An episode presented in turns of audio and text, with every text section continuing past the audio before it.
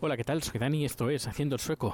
Hoy es martes 2, sí, martes 2 de octubre de 2018 y nada, he salido justo ahora del trabajo, hace frío, han bajado las temperaturas en estos últimos días, hace tres, tres, tres días creo que el domingo eh, llegamos a, el, domingo o el sábado creo que fue el viernes, ahora no me acuerdo. Pero bueno, fue un día de estos que bajó la temperatura de una, de una manera abismal, de pasar, de estar, pues por ejemplo, de, eh, de temperaturas máximas, de, hablábamos pues a lo mejor de 12, 15 grados de máximas, y de mínimas 9, 10, pues pasamos, creo que fue el, viernes o el sábado, eh, pasamos a, estar a un grado, a un grado positivo. Pero bueno, al día siguiente la cosa se normalizó. Eh, creo que fue el domingo, sí, se, normalizó. Y ya volvimos a tener eh, temperaturas no no casi de verano, como hemos tenido estas últimas semanas, sino ya, ya de otoño, es decir, temperaturas pues mínimas que pueden llegar a los 5, 5 o 7 grados de mínimas, pero no un grado grado ya esto es invierno, pero bueno, fue un día un, tanto especial. Hoy pues eh, pues hace hace frío, ya ya ya diría que estamos en otoño, aunque las plantas aún de momento eh, no aún no cogen, bueno, poquito a poquito van cogiendo el color que tan característico del otoño en, Estocolmo.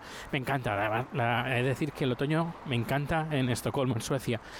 Eh, no es como, por ejemplo, en España el otoño, a menos que yo recuerde, ya hace, ya hace casi nueve años que no vivo en España. Eh, pues, pues bien, eh, el otoño, que al menos que yo recordaba, duraba dos semanas y luego ya viene el invierno. Aquí el otoño pues dura un par de meses tranquilamente. Pues este otoño ha empezado tarde y bueno, vamos a ver, a ver cuánto aguanta y cuándo empieza verdaderamente el invierno y cuándo va a ser la primera nevada. Supongo que será a lo mejor en noviembre o diciembre de esas nevadas que no cuajan, pero que bueno, vamos a ver. Vamos a ver porque eh, está el dicho que si, si, en verano hace mucho calor, en invierno hará mucho frío. Pero bueno, esto no creo que no se, no se aguantan por ninguna parte. Eh, llegar a esa conclusión. Bien, pues eh, a nivel personal de correos electrónicos, bueno, mi vida mi vida 2.0, las redes sociales y todo, bueno, al menos para el correo electrónico ya lo voy poniendo en orden.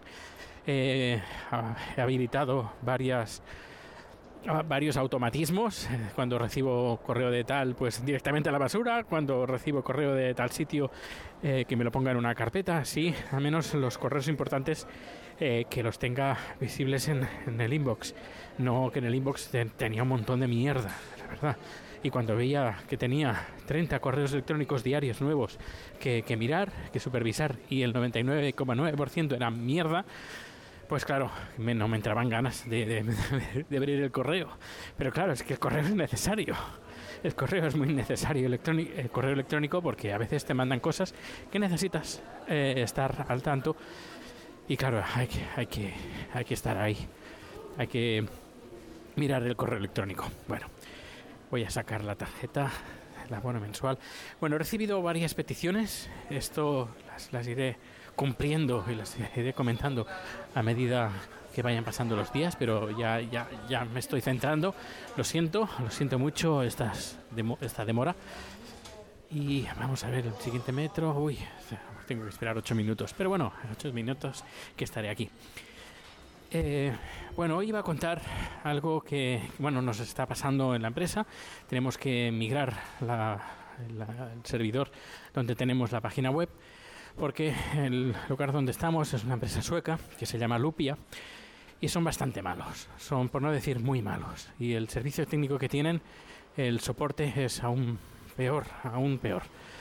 Eh, por ejemplo, el servicio no tienen servicio 24 horas el 24/7, pues no, no tienen. Si tienes algún problema, pues eh, tienes que... Bueno, hay un teléfono, un chat y correo electrónico. A mí me gusta usar chat, me gusta usar chat porque, bueno, una, está por escrito, se entiende, al menos eh, se entiende mejor no hay, no puede haber, eh, eh, pues eh, tú me habías dicho esto, pues no, al menos está todo por escrito, como el correo electrónico, y el chat es más directo que correo electrónico, porque vete a saber tú cuándo, cuándo te responden. Porque el chat, bueno, les hacía peticiones a través del chat y siempre me decían, pues envíalo por correo electrónico. Yo ya, pero ¿para qué tienes el chat si siempre me estás diciendo que lo envíe por correo electrónico?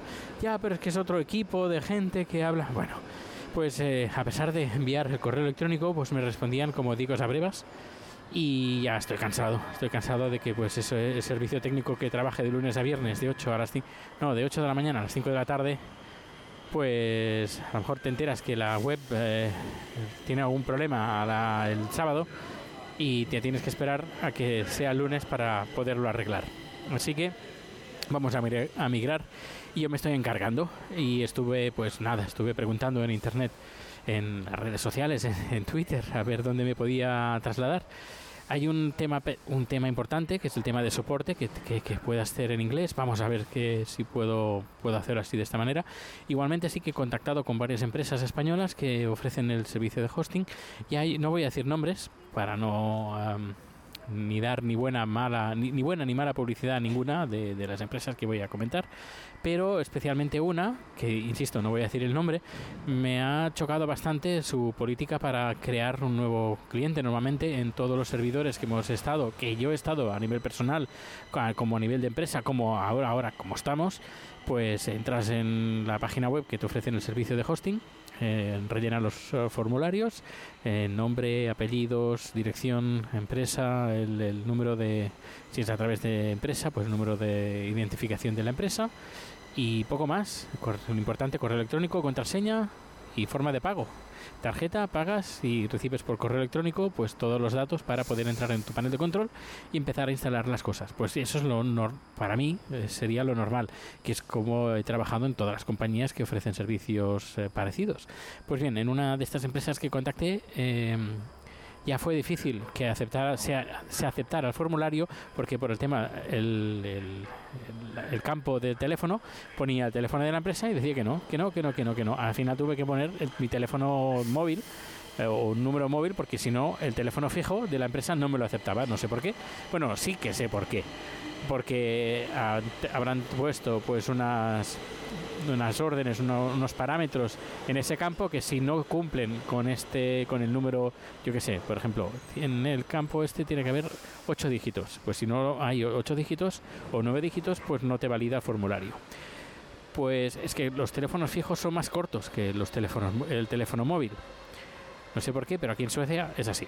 Y y nada, después de enredar al, sistema, luego recibo un correo electrónico me, pidiéndome que mande lo antes posible una copia de las escrituras de la empresa, una copia de no sé qué más, ahora no lo recuerdo, y también una fotocopia, una copia de los DNIs, ah, el CIF, el CIF de la constitución de empresa, y los DNIs de los eh, de los de los jefes de los del CEO bueno de quien de los responsables de la empresa.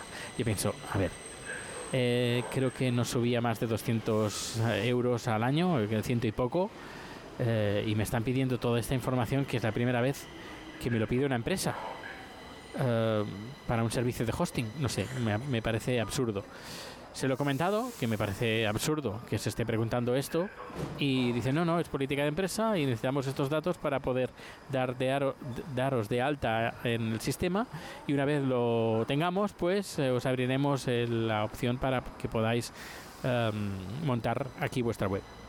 Claro, eh, yo pienso, bueno, he pensado, si se lo digo así, tal cual, a mi jefe se me va a reír en la cara. Así que lo voy a hacer, decirlo de una forma un poquito que, que, que no quede tan mal. Igualmente, le he dicho, mira, que me han pedido esto y estoy, la verdad es que me parece un poco extraño que estén pidiendo estas cosas. Y claro, a mí el, mi jefe me dice, mmm, dice, no sé, haz lo que quieras, pero es que esto tiene que estar funcionando lo antes posible. Eh, claro, lo que buscan soluciones, no que yo le dé un problema añadido. Es decir, es que le digo a mi jefe, búscame, eh, necesito copia de las escrituras, copia del CIF y dame una copia de tu DNI. Eh, por un servicio de hosting no sé, me parece muy, muy, muy, muy absurdo. Me parece que, que las cosas no se hacen así.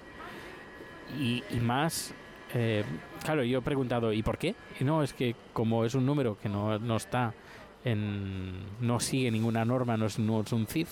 Claro, es que no es, un, no es un CIF, no es una empresa española, es una empresa sueca y tiene, tenemos otra numeración. Si no sabéis la numeración que hay en otros países, mmm, no sé, eh, será mejor que limitéis el ofrecer el servicio a países de fuera de, de España. No sé, es muy, muy, muy absurdo. Así que ahora en esto ando. Estoy esperando que me den la confirmación de una empresa u otra, pero bueno, tengo va varias. A ver, si por mí fuera, ya más o menos estaría decidido, pero como no depende 100% de mí, así que tengo que esperar que me den la orden para, uh, para dar de alta el, o hacer el traspaso de la web a un sitio o a otro. Bueno, y aparte de eso, pues poco más, poco más. Eh, que en estos días, insisto, me pondré al día con los correos electrónicos que tengo por leer y por comentar los temas que me han pedido, por ejemplo, que hable del tema de, de de, de, de, de ah, los permisos de maternidad y paternidad. Luego, hoy ha sido muy interesante, pero eso tengo que coger apuntes más tranquilamente. Hoy, hoy he tenido una producción que se titulaba eh, Trabajar en Suecia y era una charla que duraba una hora y media aproximadamente, donde hablaban pues las cosas más importantes para vivir aquí en Suecia.